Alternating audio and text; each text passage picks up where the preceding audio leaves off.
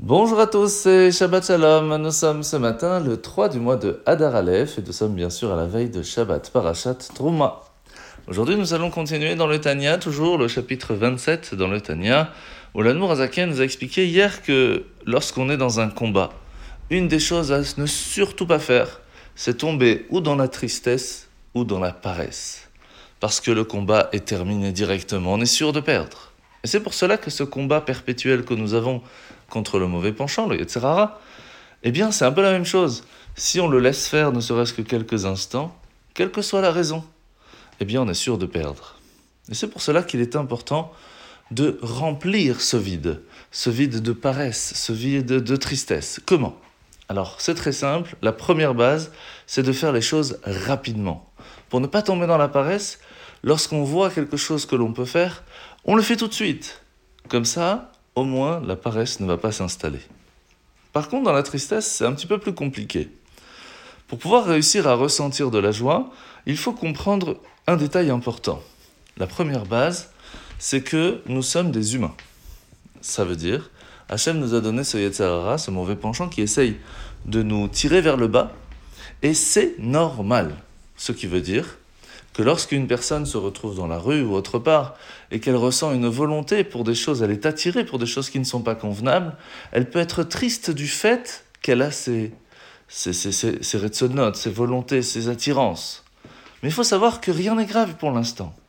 C'est normal que nous avons envie, que nous sommes attirés à des choses qui ne sont pas convenables. Parce que c'est comme ça qu'Hachem nous a créés. Pour cela, on ne doit pas être triste. En tout cas, pas pour commencer. Par contre, si on a agi pas convenablement, si en fin de compte on est tombé dans le piège du Yetzirara, c'est là que peut commencer la tristesse. Mais avant ça, pas encore. Et même si en fin de compte on est tombé, on ne doit pas trop en être triste. Juste suffisamment pour prendre de bonnes décisions. Parce qu'encore une fois, cela est normal, nous ne sommes que des humains. Et plus on va se battre, plus on va gagner. Et c'est là la grandeur que la Torah nous a donnée. Imaginez que vous allez voir la police pour leur dire, voilà, j'étais dans la rue, j'ai vu une dame avec un sac, j'ai voulu lui prendre, je ne l'ai pas pris, je voudrais une médaille. On va vous rironner. Et pourtant, Hachem fait exactement l'inverse. Hachem nous dit, je t'ai donné ce Yetzirara, je sais très bien que ce n'est pas facile de gagner contre cela.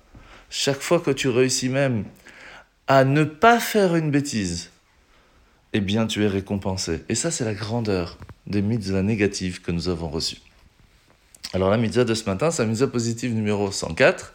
Lorsque on a parlé hier d'une femme qui a des écoulements pas au moment propice, eh bien, euh, elle n'est plus pure et elle peut rendre les choses aussi pas pures. De la même façon, un homme qui a des écoulements pas au moment propice, il n'est pas avec sa femme à ce moment-là, eh bien, dans ces cas-là, il n'est pas pur et peut aussi rendre les ustensiles ou ce qu'il va toucher pas pur. Alors, parachat de la semaine, nous sommes parachat Trouma. Hachem va nous donner aujourd'hui les instructions relatives à la construction de l'autel pour faire les sacrifices. Alors il y a trois sortes, trois types d'animaux. les bovins, donc le bœuf, le mouton et la chèvre. Le bœuf, c'est vraiment celui qui dit Mais moi, j'ai la tendance à m'opposer, à refuser la Torah, c'est trop dur pour moi, j'ai pas envie, ça m'intéresse pas.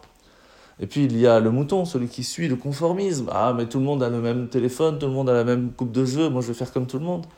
Ou la chèvre, celui qui est têtu. Ah, moi je peux pas changer, hein, mes idées préconçues, depuis tout le temps j'étais comme ça, c'est pas possible de changer.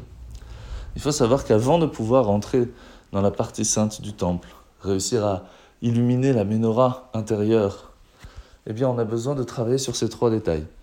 Ramener, nous rapprocher de Dieu de ces trois façons. Et seulement après, nous pouvons arriver à un niveau beaucoup plus spirituel. Bonne journée à tous et Shabbat Shalom